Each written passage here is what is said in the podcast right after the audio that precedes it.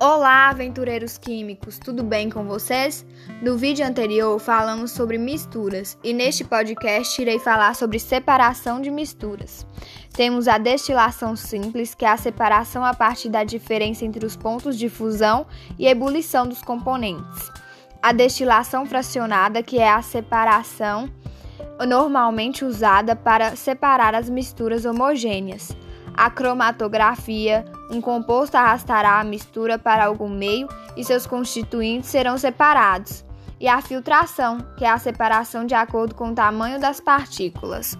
E assim finalizamos a parte de misturas. Grande abraço para vocês e obrigado por escutarem até aqui.